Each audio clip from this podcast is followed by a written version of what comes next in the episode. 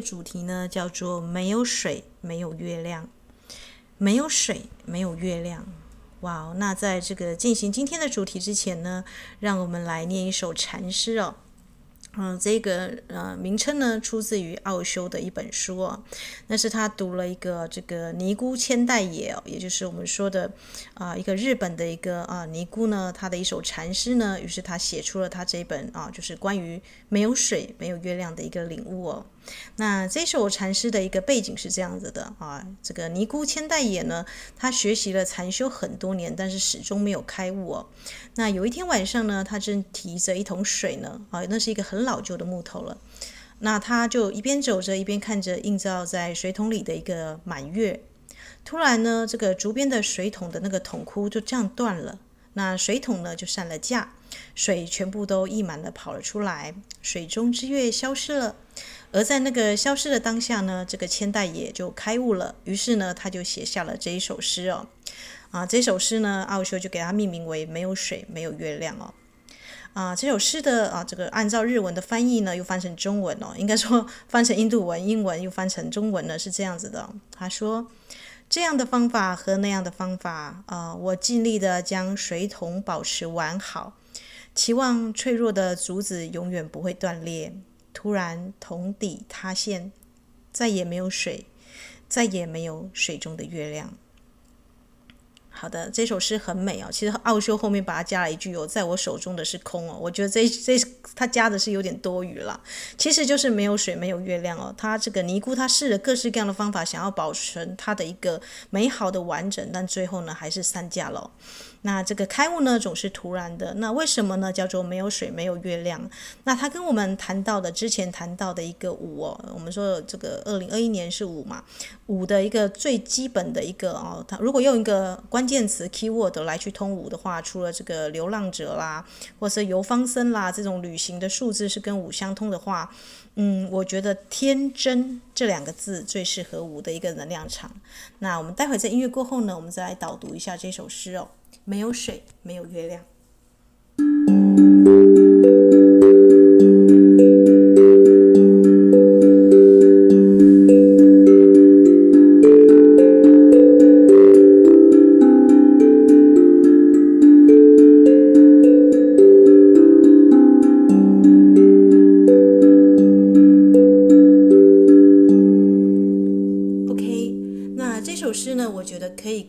金刚经》做一个导读哦。那我们知道《金刚经》最有名的一句话就是佛陀告诉须菩提哦，须菩提是里面最有智慧的一个啊长者。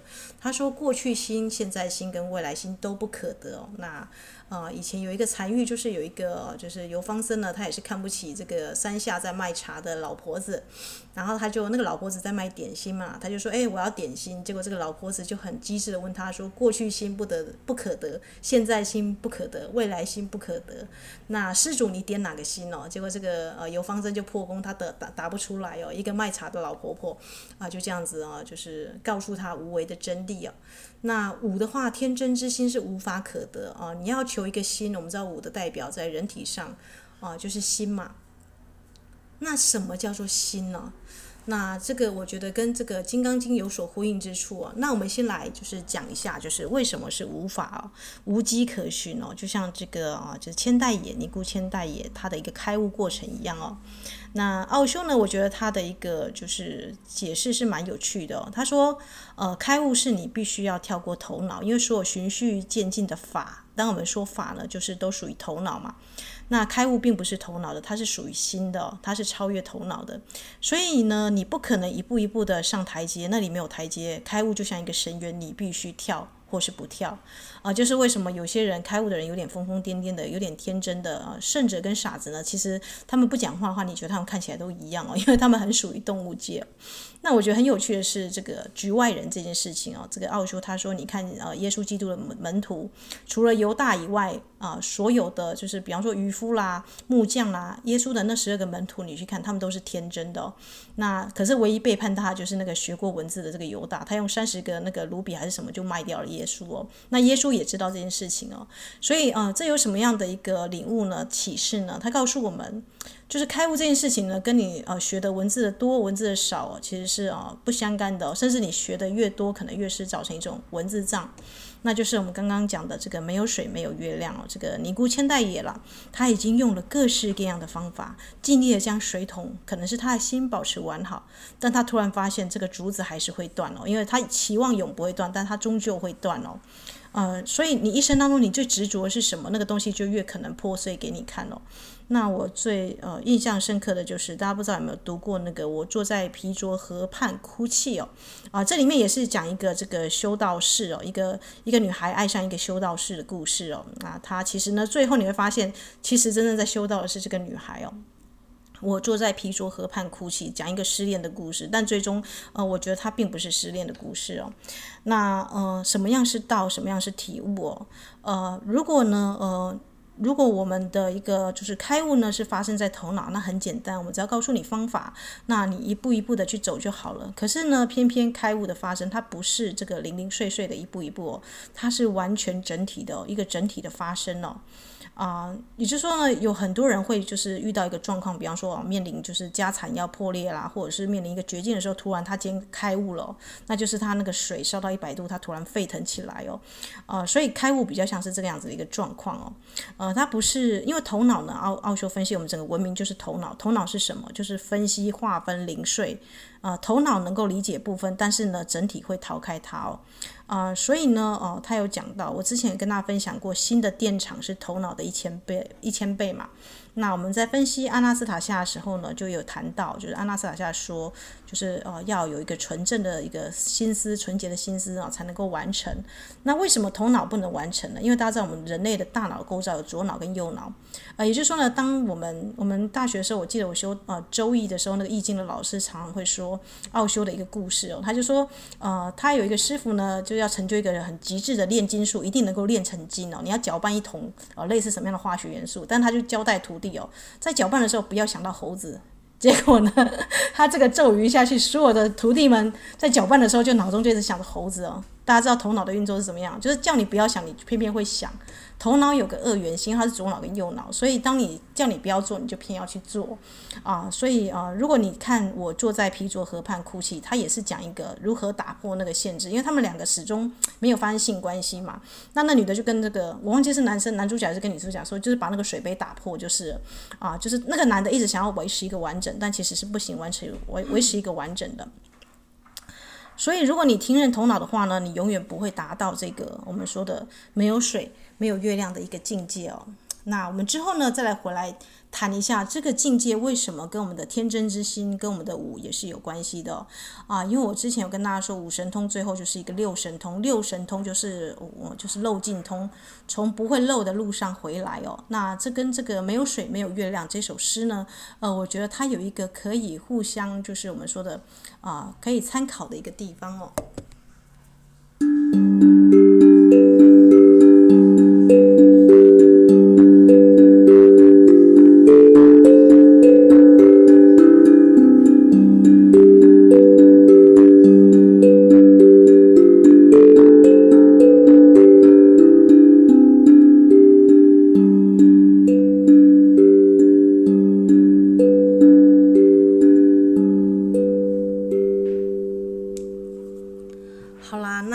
提到《金刚经》最有名的一句话，就是那个须菩提跟佛陀问哦，他说。啊，佛陀啊、呃，就是你说那个我们要成就什么呃三藐三菩提嘛，无上正等正觉嘛，但是你又说这个无所得，真的是无所得吗？那佛陀呢就回答说：是的，你说的正合我意哦，须菩提，不只是无上正等正觉，乃至于仙毫之法，丝毫都无所得哦。因为凡是可以用得失来衡量的，都是身外之物哦。那不是出于你自信的一个开悟哦，自信菩提是人人具足的，我们本自具足嘛。那如何能得？得呢也无法可得哦，只是假借个一个法的名呢，称之为无上正等正觉而已哦。哇，所有的佛教徒听到这个《金刚经》这一段，我们说钻石大道这一段，可能就会疯掉。我们一生要成就的佛法，修到最近，不是一个智慧吗？至上不就是至至上的智慧，不就是三藐三菩提、无上正等正觉吗？但是佛陀，你为什么在《金刚经》里面告诉我，其实无上正等正觉只是一个假名而已，它其实还是无法可得哦。这很多人的头脑，如果在这个，如果你是一个按照步骤来的，你听到这一段，绝对就是快要快要崩溃。那呃，就是奥修呢就说了，其实呢，当耶稣基督说去敲门，门一定会为你而打开。那一定要去记住哦，那一定是一扇门，不要继续去敲墙壁，否则没有门会向你打开。可是所有的头脑都在敲墙壁哦。那为什么是墙壁跟门是怎么分辨呢？啊，当你真正接近门的时候呢，他你会发现这个门总是开着的，他一定是在等着你很久了啊，总是师傅认出门徒哦。那一扇门呢，就是一种等待；一扇门就是一种欢迎；一扇门就是一种款待。他已经在等着你了，可是你却是不断的在撞壁、敲墙壁哦。什么是墙壁呢？当你经过知识方法，而不是经过你的整个体验跟存在去感受的时候呢，你就是在敲着墙壁哦。也就是说呢，当你不断的在捞水中的月亮，不断的在维持这个竹筒的完整的时候，你就看不到千江有水千江月，万里无云万里天哦，那是一个更宽广的视野哦，是需要你的整个存在去体验的。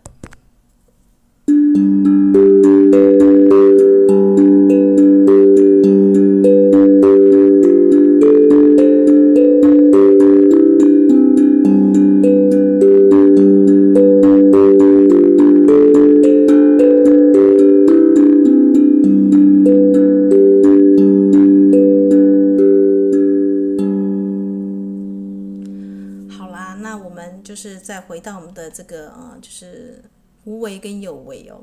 那在《金刚经》里面呢，佛陀特别强调这个须菩提啊，他说菩萨是无为福圣。什么叫无为福呢？呃，凡是你以有为法布施呢，所得的福报呢，都是有时尽的。这就是为什么这个菩提达摩跟这个这个皇帝说，你的这个福报呢是零哦，因为佛陀那个皇帝就跟他说。啊，我已经建了这么多的佛寺啊，就送了这么多的经典，我的福报应该是很大吧？啊，可是达摩说没有，你陛下你没有一点福报啊，因为这个是啊有为法布施哦，你是心中有所求，这是用头脑的算计得来的，那头脑呢是不太可能得到道的哦，这个是体道跟正道的一个一个经验，它不太可能是一个啊借由知识你只能做笔记嘛，对不对？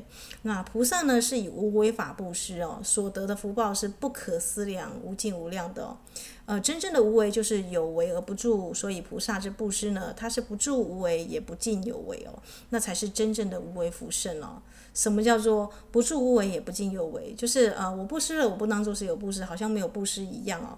但是我会不会说，诶，因为就是反正什么事都不用做，就像我们说的，呃，老子的这个无为，大家都以为是什么事都不要做，就忽略那是顺其自然而为哦，嗯、就像我们之前不是在导读这个奥修说的那个啊、那个经书嘛，他说呃你要能够放弃方法的人，一定是用尽了各种方法，那个开悟的一刻才会到来哦。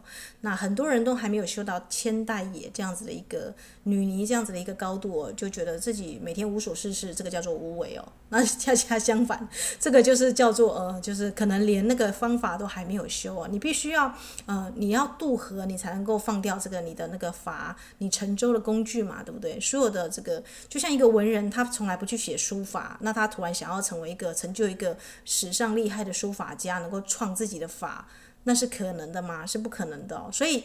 无为法一定是在有为法之后哦，你一定试过各种方法，你才可以达到这个最后的这一步哦，就是你要跳入这个深渊了。那这时候的正道呢，才是真正的提到。你用整个生命的经验呢，你头脑也尝尝试过了，那你的心呢也开启了，那你这样子就会达到一个我们说的心想事成哦，是心想事才成哦，我们不是说脑想事成哦。大家觉得我们的成语是不是很有趣呢？啊，所以没有水，没有月亮，可以让大家思考。因为二零二一年是修五，五就是修心哦，心就是一个无为法。你你要你要得过去心、现在心还是未来心，心就是变幻莫测哦。所以你越是用一个法，越要用一个固定的呃程序去框住它，那就是呃就会很辛苦哦。但如果你能够理解心的奥义是什么，因为它电场毕竟是胜过头脑一千倍嘛，那你就要用新的方式来去理解、去体会哟。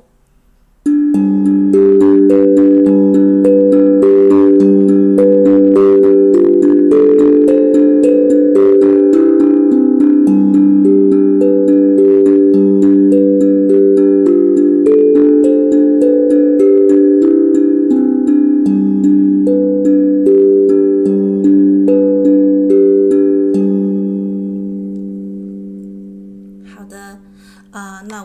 经过了一个，就是我们必须要成为嘛，become be 成为，而不是去收集信息的人哦。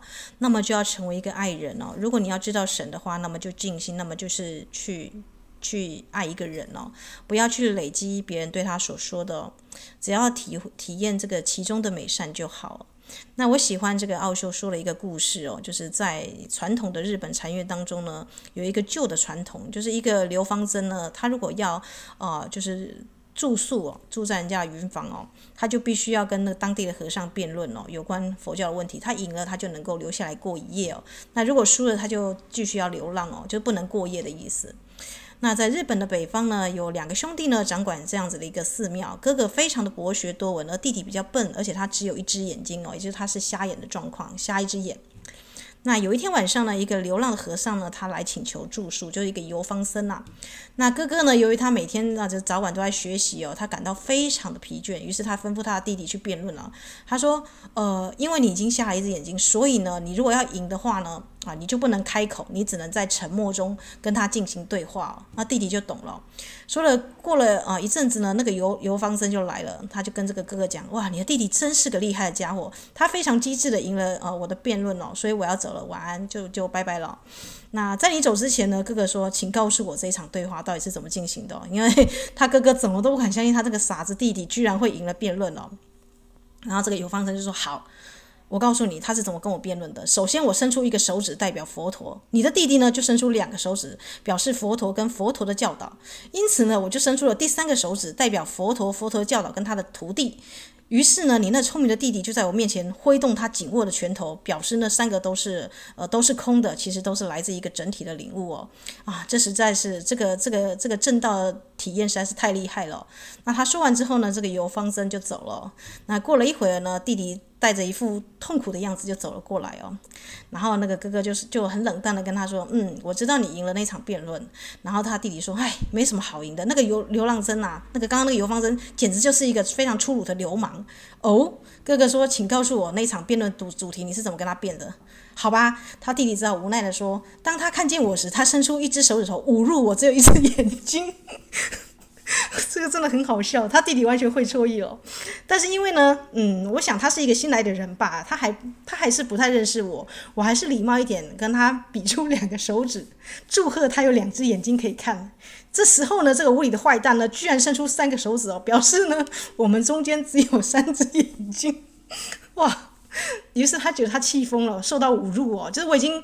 呃，我已经尽可能的对你和善，伸出两个啊两个手指，代表你有两只眼睛，你居然还侮辱我，说我们之间只有三只眼睛哦，啊，所以他弟弟实在受不了，于是就威胁的挥拳头要赶他走啊，就你再不走我就揍你了，啊，气气噗噗的那种样子哦，于是那个游方生就走了，那哥哥这时候就就笑了，这才是他的弟弟啊，啊，这个奥修为什么讲这个很好笑的故事？这几乎是很搞笑的故事，但是就出现在这个没有水没有月亮。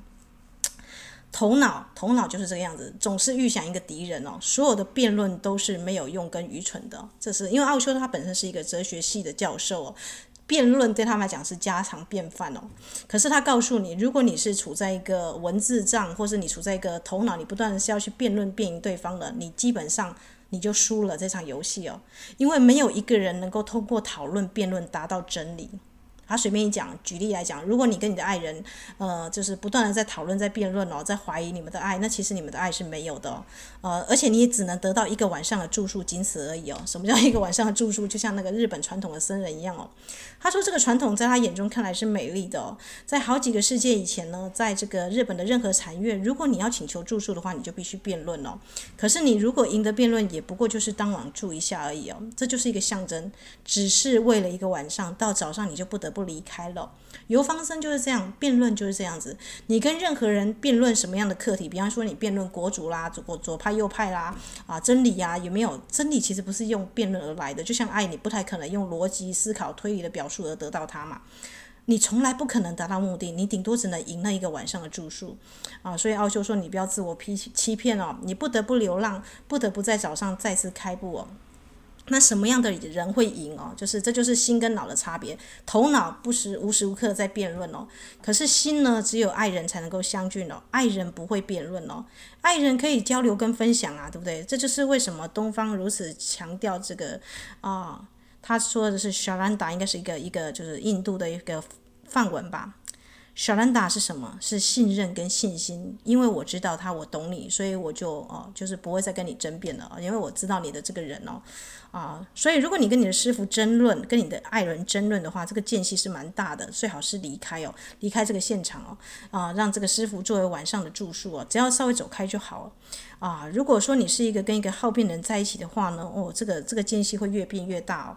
但是呢，如果你爱他的话呢，这个这个墙壁呢会瞬间变成一条桥哦。信任代表什么呢？信任代表是同情，代表着你不再争论，你来是为了听，而不是为了去辩驳什么。你是想要去了解他啊，你并不是为了要获胜，相反的，你准备好失败哦。所有的爱人都是失败的啊。为什么这样讲？因为你你你分享嘛，你分享你的东西，所以代表是你是要给的。那要给的就不是要要获得些什么嘛。啊、所以呢，奥修就说了，一个真正的门徒，他会观察，一个真正的门徒总是在寻求被师傅打败的机会哦。他希望他的那个自我完全的被摧毁，完全的被击败的时候呢，那么就是他生命中最伟大的时刻，那个开悟的那个 timing 就来了。但是呢，你要知道，不是师傅要赢哦，而是这个门徒准备随时被打败。他已经准备好要进入空里面了。当他被打败的当下，他会发现哦，那个间隙哦，啊，是一座桥，那个深渊，他要跳的深渊消失了。这时候没有师傅，也没有自己，只有道，只有空来穿透这个两人之间哦。这就是那个佛陀这个拈花微笑啊，就是。这样子的一个啊，他拈花呢，这个这个他的徒弟就就看得懂了啊，就在座只有一个徒弟看得懂佛陀拈花微笑啊，让这个空来穿透你，那中间需要有非常爱极大的爱极大的一个信任哦。那我想这是一个很美的一个对话，这个对话已经没有文字了，只是一个眼神哦，就拈花微笑，其实只是一个眼神一个动作，它也没有高下之分哦，只有信任的两个人在庆祝生命的美好哦，啊，这个在这个层次上呢，我们才可以称为灵魂伴侣嘛，对不对？因为它已经超越了知音跟知己的层次啊。为什么我要这么说？因为知己你要要求对方知道你是不是你还有一个我的形象要维持。对不对？你还在跟嘛？还要有个我的形象，知己跟知音都还是希望说，我弹出来的音乐对方能够听得懂。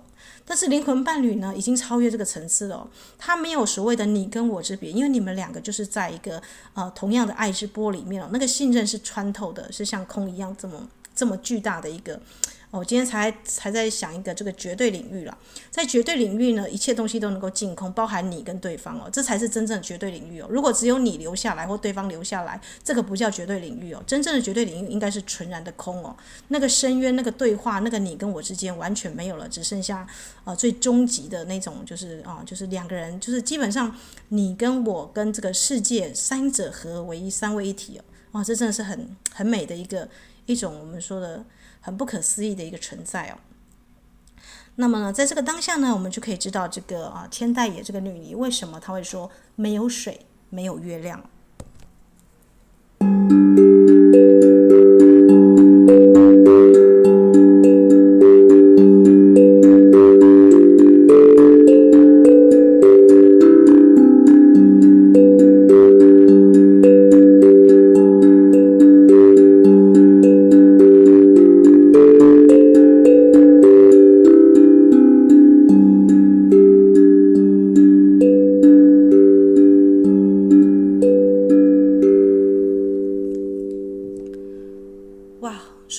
知道头脑是辩论哦，就是如果是你跟另外一个人在辩论，可以知道这是两个头脑坐在那里哦，两个乞丐在互相乞讨。其实讨论来讨论去都是空的概念哦，啊，因为这个哲学家就很喜欢架空东西。但是当你爱交流跟信任的时候呢，那是两颗心之间的连结哦，它开启了一条新的航程。什么样的航程呢？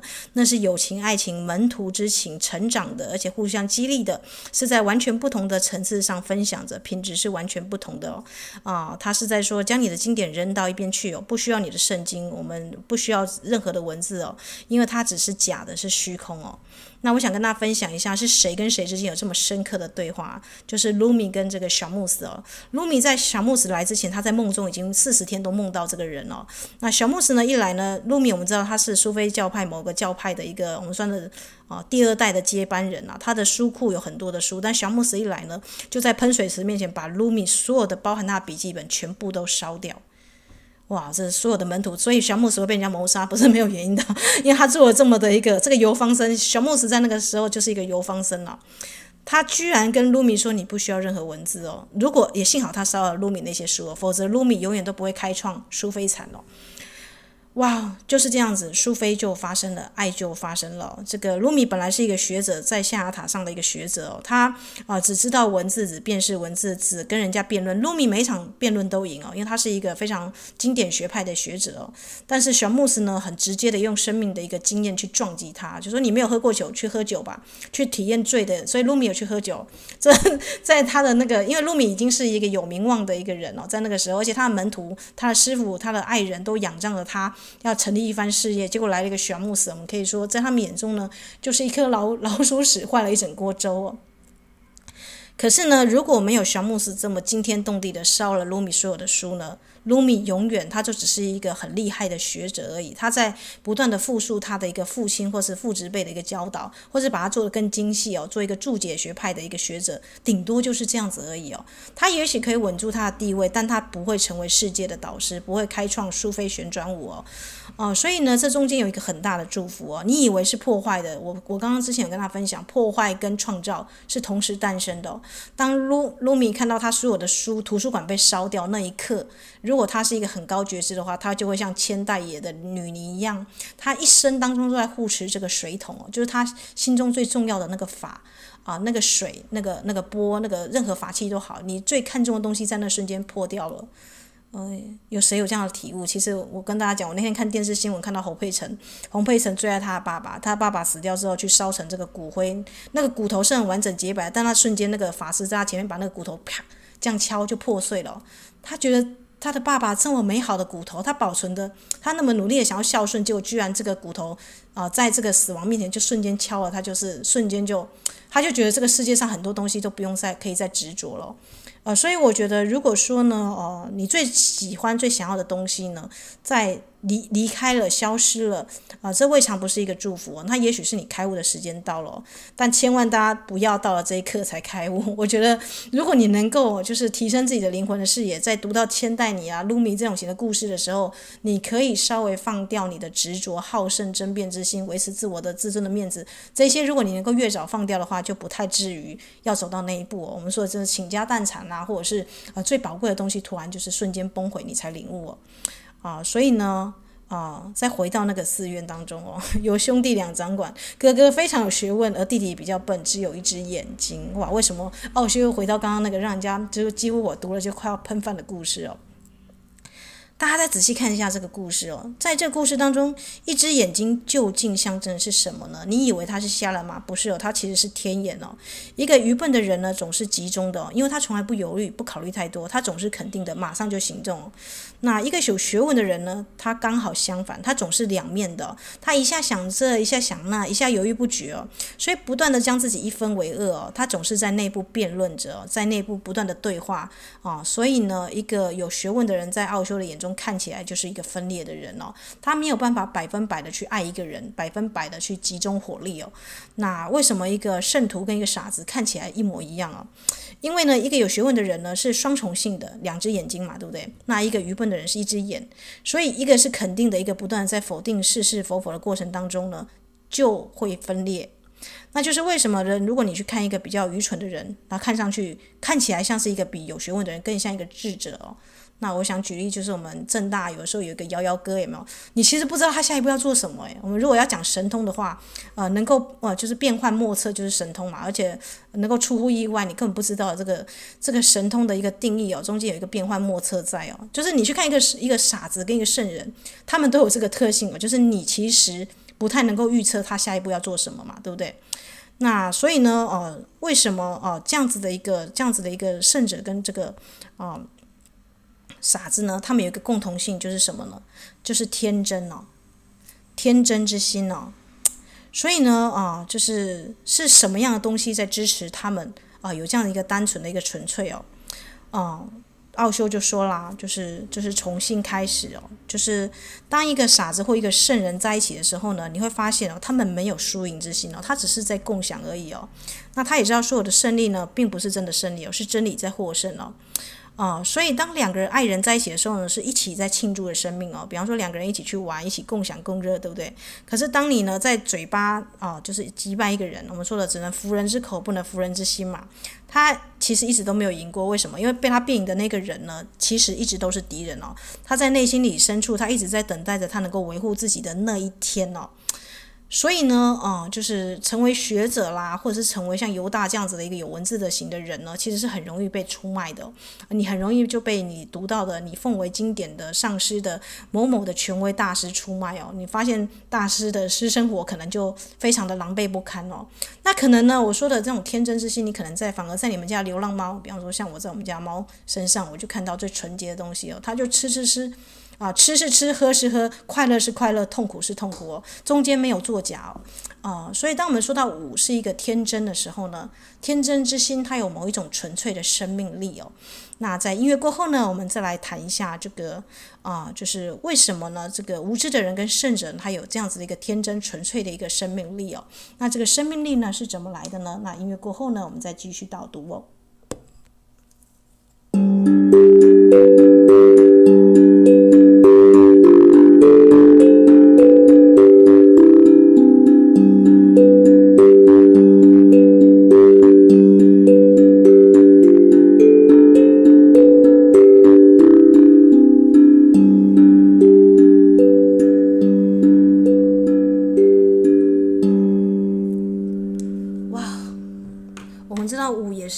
这个呃流浪的数字哦，像佛陀已经流浪到呃各个地方，那游方僧像小牧师也是得到一个非常高的正量哦。那长期在外面流浪的人呢，跟长期安居在安逸的活在一个安全堡垒的人呢，我们说四嘛，如果你生命灵数是修四的话，你大概就是国王跟皇后了。国王跟皇后，我想到我的爸爸就是这样子的一个数字哦，就是在一个点蹲点，然后都不去往外哦。那这样的人呢，会倾向一种比较控制型，或者是比较我们说的拥护自己的一个，因为他活在一个安全堡垒嘛，所以他只要把他边界确定好，没有人能够攻防就好了。嗯、可是呢，嗯，就奥修说呢，呃，你需要成为一个流浪者哦，就是我们说的游方僧，就是五的数字嘛。无知的人呢，跟圣者差在哪里呢？他们两个同样都是放松的，看起来是没有办法预测行动的。但是无知的人呢，他还没有开始他的旅程，也就是说，他还在家里没有开智慧哦。啊，智慧呢是零哦。可是啊，那个像佛陀这种型的人呢，已经达到终点了，他也是在家里哦。所以两个家不一样哦。啊，就是为什么我刚刚说的千代千代爷这个千代女尼呢，她始终要维持那个竹篓她的水桶的完整，她在维持那个法嘛。但最后发现法也是虚空哦。他以为的是家，不是家哦。那像佛陀已经就是有，就是心安处处到处都是家哦。他虽然在流浪，但他总是在家里哦。这两个是不同的层次哦。那有学问的人呢，奥修认为呢，就是在两者之间哦。呃，他要么在某个寺庙里寻找住处，觉得诶，我现在找到左派了，我觉得左派不错。而下一秒，我觉得基督教不错，就钻去基督教。诶，我觉得什么什么不错，就钻到哪里去哦。他钻的地方就是他住宿的地方啊。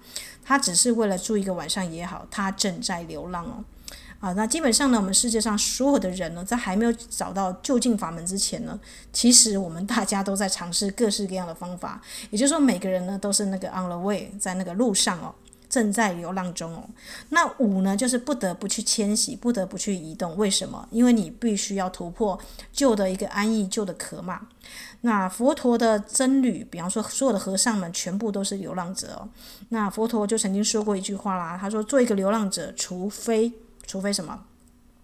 除非你到达了，除非你到达那个彼岸嘛，就近嘛，否则做一个流浪者，不仅是内在，而且外在也是哦。做一个流浪者，除非你已经到达了，不要在到达面前停止脚步哦。啊，所以呢，当你只有你成为一个佛陀的时候呢，你才可以就是要停止哦。啊，像我们每一个人呢，其实离离菩萨我们说的那个之前的四无量心啊，啊七觉支其实都很远哦。所以其实每一个人最终啊，都都在轮回当中啦。只是有的人可能轮回一两世，他比较悟智慧比较高的，他就出离了。那有的人呢，可能还要再玩这个游戏玩三四遍哦，啊，他才可以真正坐下来哦，体验到什么叫做心安即是家哦。那啊，就是。无知呢，跟智慧呢，有一个品质呢，是相相当，就是非常类似的。奥修说就是天真啦。那天真呢，就不会是头脑所计算的嘛，头脑总是狡猾的。啊、所以呢，有一个有的时候呢，他会说，在宗教里你会发现，一个有神性的人呢，会被当成是傻瓜哦，因为大家会觉得说，这个家伙怎么好像没有办法控制他哦。另外呢，也有可能坐在庙堂上的那个老师，坐在那边笑笑的一个傻瓜，可能会被当成是神的代言人哦。那可是奥修认为呢，那终究还是个傻瓜哦，因为他只是一个仪式坐在那里而已哦。天真是什么呢？天真就像动物一样哦。我觉得奥修这个比喻还不错。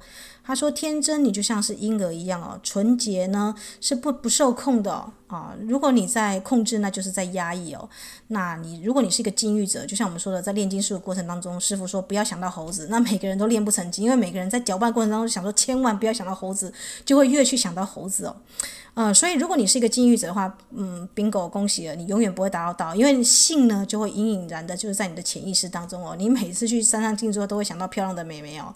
啊、可是如果像佛陀那个样子，已经三妻四妾哦，佛陀可能不是三妻，他是一个王子，他后面可是那种三千佳丽哦，都已经尝试过了，已经没什么，所以任何一个美女模拟在他前面，也变不出比他太太更漂亮的女生了，这样子哦。所以我觉得，其实欲望不是一个需要去压抑的，反而需要去体验，然后放下过的东西哦。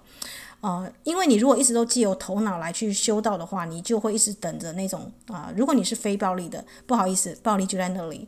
相反的那一面不可能被扔掉。如果你是用头脑的话，因为头脑就是左右脑嘛。那如果你是压抑的话，那表示说呃，你就是一定会有某个东西之后会爆出来哦，就是失控。大家如果去看那个盖茨比，就是这样子啊。你压抑很久，你想要成为一个上流社会，可是最终你的愤怒在那个那刻爆出来的时候，你就证明了你其实并没有像你的那个啊、要营造出来的这样子一个名片这样子啊、这样子的一个高度哦啊、所以呢，这些东西呢，怎么样才能够就是消失呢？奥修说，只有在一个天真的一个人当中呢，相反的才会消失。就是如果你是用心去体会的话。那心呢是天真的，是纯洁的啊！你可能觉得这个人一下笑一下哭，然后就莫名其妙。但是我告诉你，他是笑是真笑，哭是真哭，而且释放过后就像一个婴儿一样干干净净，完全就是就像你啊，就是拉拉就是屎尿一样，拉掉之后就没有了。哦，这样子的人呢，我们才可以说他是一个比较呃活在这个当下的人哦。那因为没有什么要选择的，没有选择，相反就是哦，就是怎么样呢？他就是不是用头脑在过生活。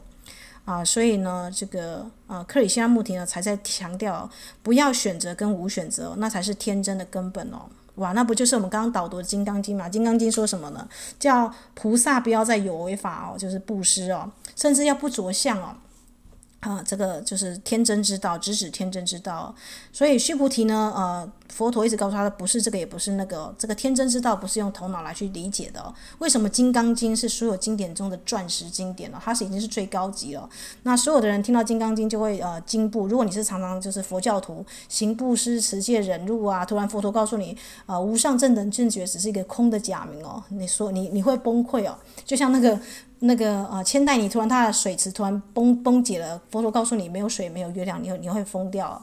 可是呢，啊、呃，在这个《金刚经》里面，我很喜欢，就是佛陀呢，他跟须菩提这个长老讲，他这在这个妙行无住哦，第四分第四的时候，他讲哦，啊，复次，我再一次强调须菩提，菩萨于法呢，应无所住，行于布施哦，就是啊，过去心、现在心、未来心都不不可得嘛。那你针对一个变化的心，你去做法。那其实是不可得的，有点像蜘蛛网哦，飘到哪里就就风中无迹啊。所谓不住色布施，不住声香味触法布施，这个就是五五种五官的一个布施嘛。须菩提啊，菩萨应如是布施啊，不住于相哦，就是菩萨的布施呢，其实是不分没有差别的布施哦，他不会因为你是一只猫、一只狗、一只老鼠，他就不布施哦。菩萨呢，不住相，也就是说呢，菩萨他不会去管这个人的形象哦。或者是他不会因为说，诶，我是菩萨，我非常会做料理，我就只布施料理哦，不会这个样子哦。菩萨因为他不住相布施，所以他就不受这个色声香味触法这个五神通的极致的一个限制哦。我们说不是要从一个不会漏的路上回来嘛？第六神通是漏尽通哦，这是非常智慧之通哦。智慧是能够变化的，所以菩萨因为他不住相布施，他的福德就不可思量了，对不对？世间有为法都是可以去局限的嘛。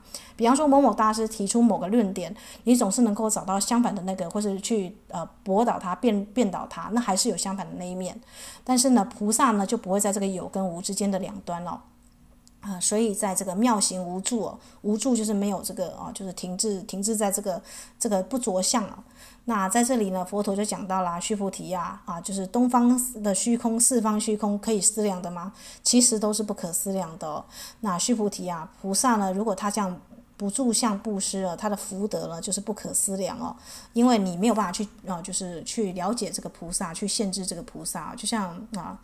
观世音菩萨呢，在布施的时候呢，他遇到乞丐就变成乞丐，因为乞丐只能听得懂乞丐要讲的话，所以我们就抓到一个重点了：能够变化的是上位者才能够变化。也就是说，观世音菩萨遇到商人就变成商人，跟他讲生意经；啊，观音菩萨呢，面对一个这个童女啊，就变得像一个小女孩一样，就天真的跟他分享他的生活琐事哦。所以呢，妙行无助，能够妙行无助的呢是菩萨哦。啊，也就是说呢，我们知道五。五这个生命灵数呢，我觉得跟山很像，因为山就是天真的一个极。如果你真的修到山的话，真正的诗人呐，我们说三灵三呢，就是完全空灵的那种诗人，他其实讲出来的话就是像那个诗的极致就是禅嘛。禅师他接近神域哦，呃，已经不是，就是他虽然是用文字来承载讯息，但是已经超越了文字哦。那这个你就会看到这个菩萨呢，这个天女啊，可以变天女啊，可以变童子啊，他可以做各式各样的一个变化，那就是妙行无住哦。那《金刚经》呢讲的就是这个地方哦，就是天真呢是只领悟，他不会去跟你辩论的哦，他甚至不做选择，因为他甚至不选择不选择。啊，他只是领悟他生活中的整个背景、整个情境啊，啊，因此呢，无论你选择什么，无论你做什么呢，都只是啊，就是我们说的，如果你是来自算计头脑的话呢，你只要一算计呢，就不可能是体验真实的东西哦，那就是文字啦，或者是你的概念的东西哦。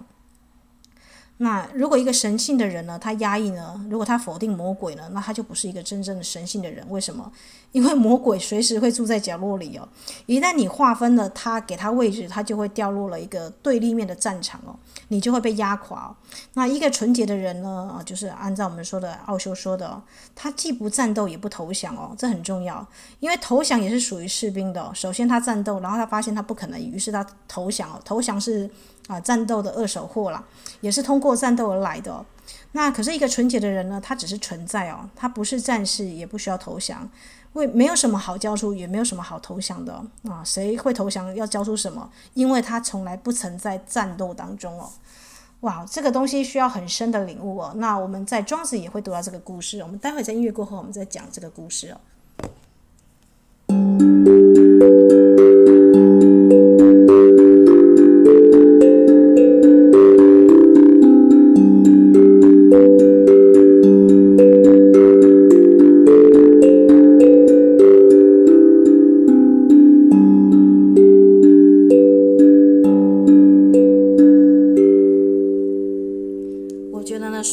大概不会画这个故事，因为这个故事实在是很好笑。就是这个成语叫做“呆若木鸡”哦，大家可以去查“呆木呆若木鸡”这个成语哦。其实这窗出自于这个庄子的典故啊，就庄子古代人大家知道，像泰国早期或者是唐朝的时候都有斗鸡的传统嘛，那个鸡啊要能够斗斗胜所有的鸡，那才是就是鸡王嘛，斗鸡之王。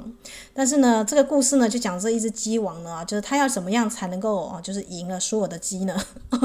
这个训练师，这个也是有点像我们刚刚说的那两个那个禅院故事的一个很很搞笑的结局。我那时候看不懂这个故事，在我大学的时候，我看到这个故事，我想说哈，呆若木鸡。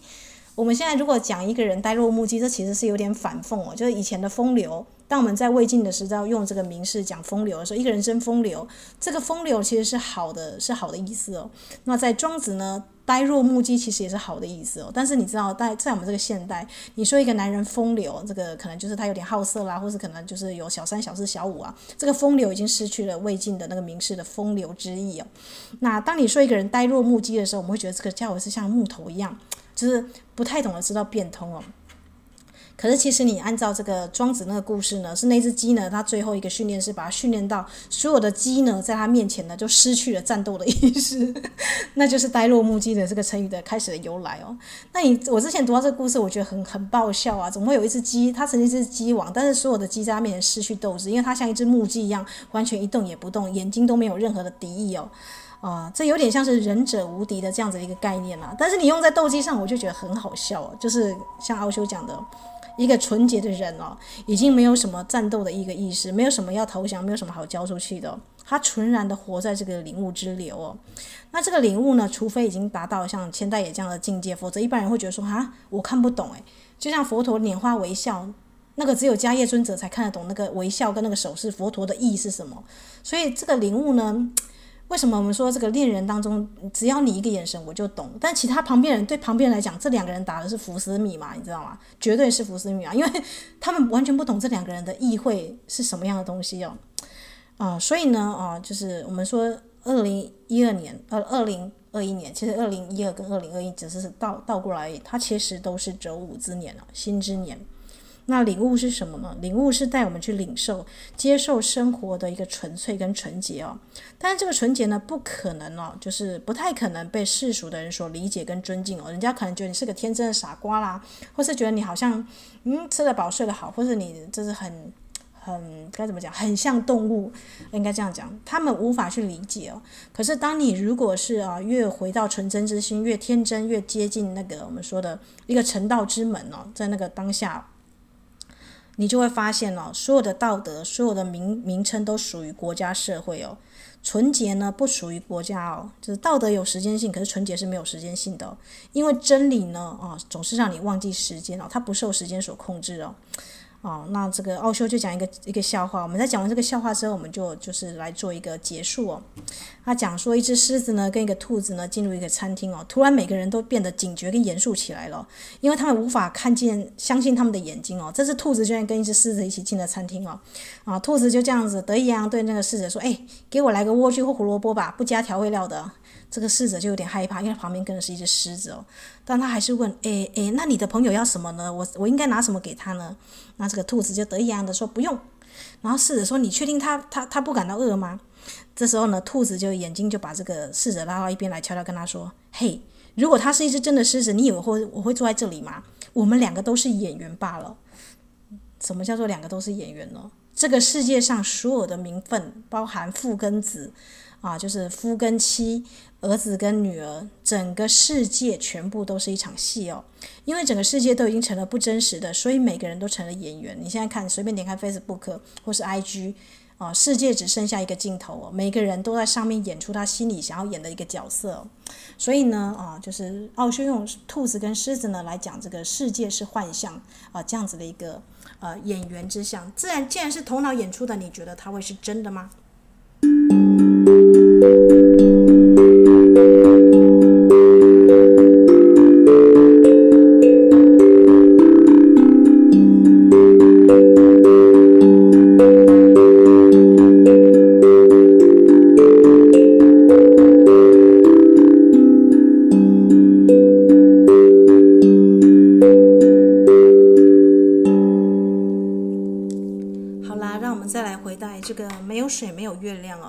在这个假戏真做，或是真戏假做，其实真真假假都是头脑在算计输赢哦。在这个中间呢，其实没有什么智慧可得哦。啊，这个没有办法让一个人蜕变哦。如果你演始终演的是戏的话哦。啊，当整个世界都已经变成了不真实的时候，每个人都成了演员，没有人是真实的。那么你要找到一个真实的人就非常的困难。这就是佛陀跟耶稣基督为什么这么珍贵的原因。克呃，甚至是克里希拉穆提啦，或者是我们说的阿纳斯塔夏，如果你深深的看入他们的眼睛，你就会找到一个天真的孩子的脸哦。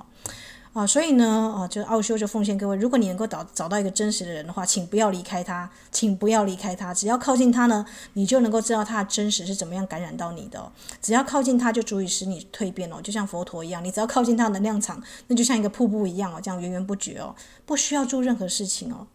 所以呢，啊，我觉得像达赖喇嘛有这样的特质哦，如果你深深的看，你会看到一个天真的脸哦。那宗教是什么？宗教是社会化的，是道德，是制约，是仪式。但是一个活脱脱的、活泼泼的生命，信任生命的人呢，他其实不需要走入宗教，他需要的是活出天真哦。那活出天真呢，其实就像我们说的啊，他其实啊需要很纯粹的、很纯然的啊，甚至也没有自己可以做，只是体验生命之流啊。那么奥修就吐了一些宗教的槽，他说在宗教中呢，你其其实都会看到模仿的演员跟模仿者哦。你可以看看宗教的情形啊，你会看到教堂啊、寺庙啊、清真寺啊，那里你会找到最伟大的模仿者或是演员哦。呃，那意味着天真并没有存在哦。呃，教堂啦、寺庙种种仪式都是死的。啊，可是呢，如果你要有勇气，够有勇气跟耶稣基督或佛陀在一起，你必须是活生生而且真实的。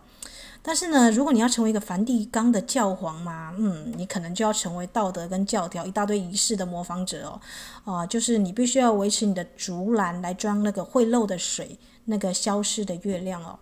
那为什么说没有水没有月亮哦？啊，因为耶稣呢跟佛陀呢，其实他们其实都是这个社会的陌生人哦。那个奥修说，如果你发现你的这个啊朋友他是一个真实的人，你会发现他就是有一个局外人、陌生人。甚至我们说佛陀有三十二相嘛，那有点像是，我觉得有点像外星人啊，有点像天外客哦。所有真正的提到者，其实都是这样的陌生人哦，因为他就像一个很远远方来的人一样，哪怕他就在你附近哦，其实他活出来的世界，你还是没有办法去理解哦，啊、呃，因为他们彻底的是个局外人哦。那可是当他们死掉之后呢，教堂就把他们的尸体复活起来啊、哦，比方说呢，就要每个人去手读他们讲过的话啦，啊、所有的每一个呃教会啦，或者是佛呃，或者是我们说的这个宗教组织，都要求你要把。啊、就是每一个陌生人当你的亲人跟熟人，可是你知道这是不太可能的，而且就有点像是在演戏一样，惺惺作态哦。可是当你面对像佛陀、耶稣这样的存有的时候，你会觉得他们真的是天外客，是陌生人，但是你心中呢却无比的想要贴近他们哦，把他们当亲人哦。呃，我想这是一个判断的一个一个。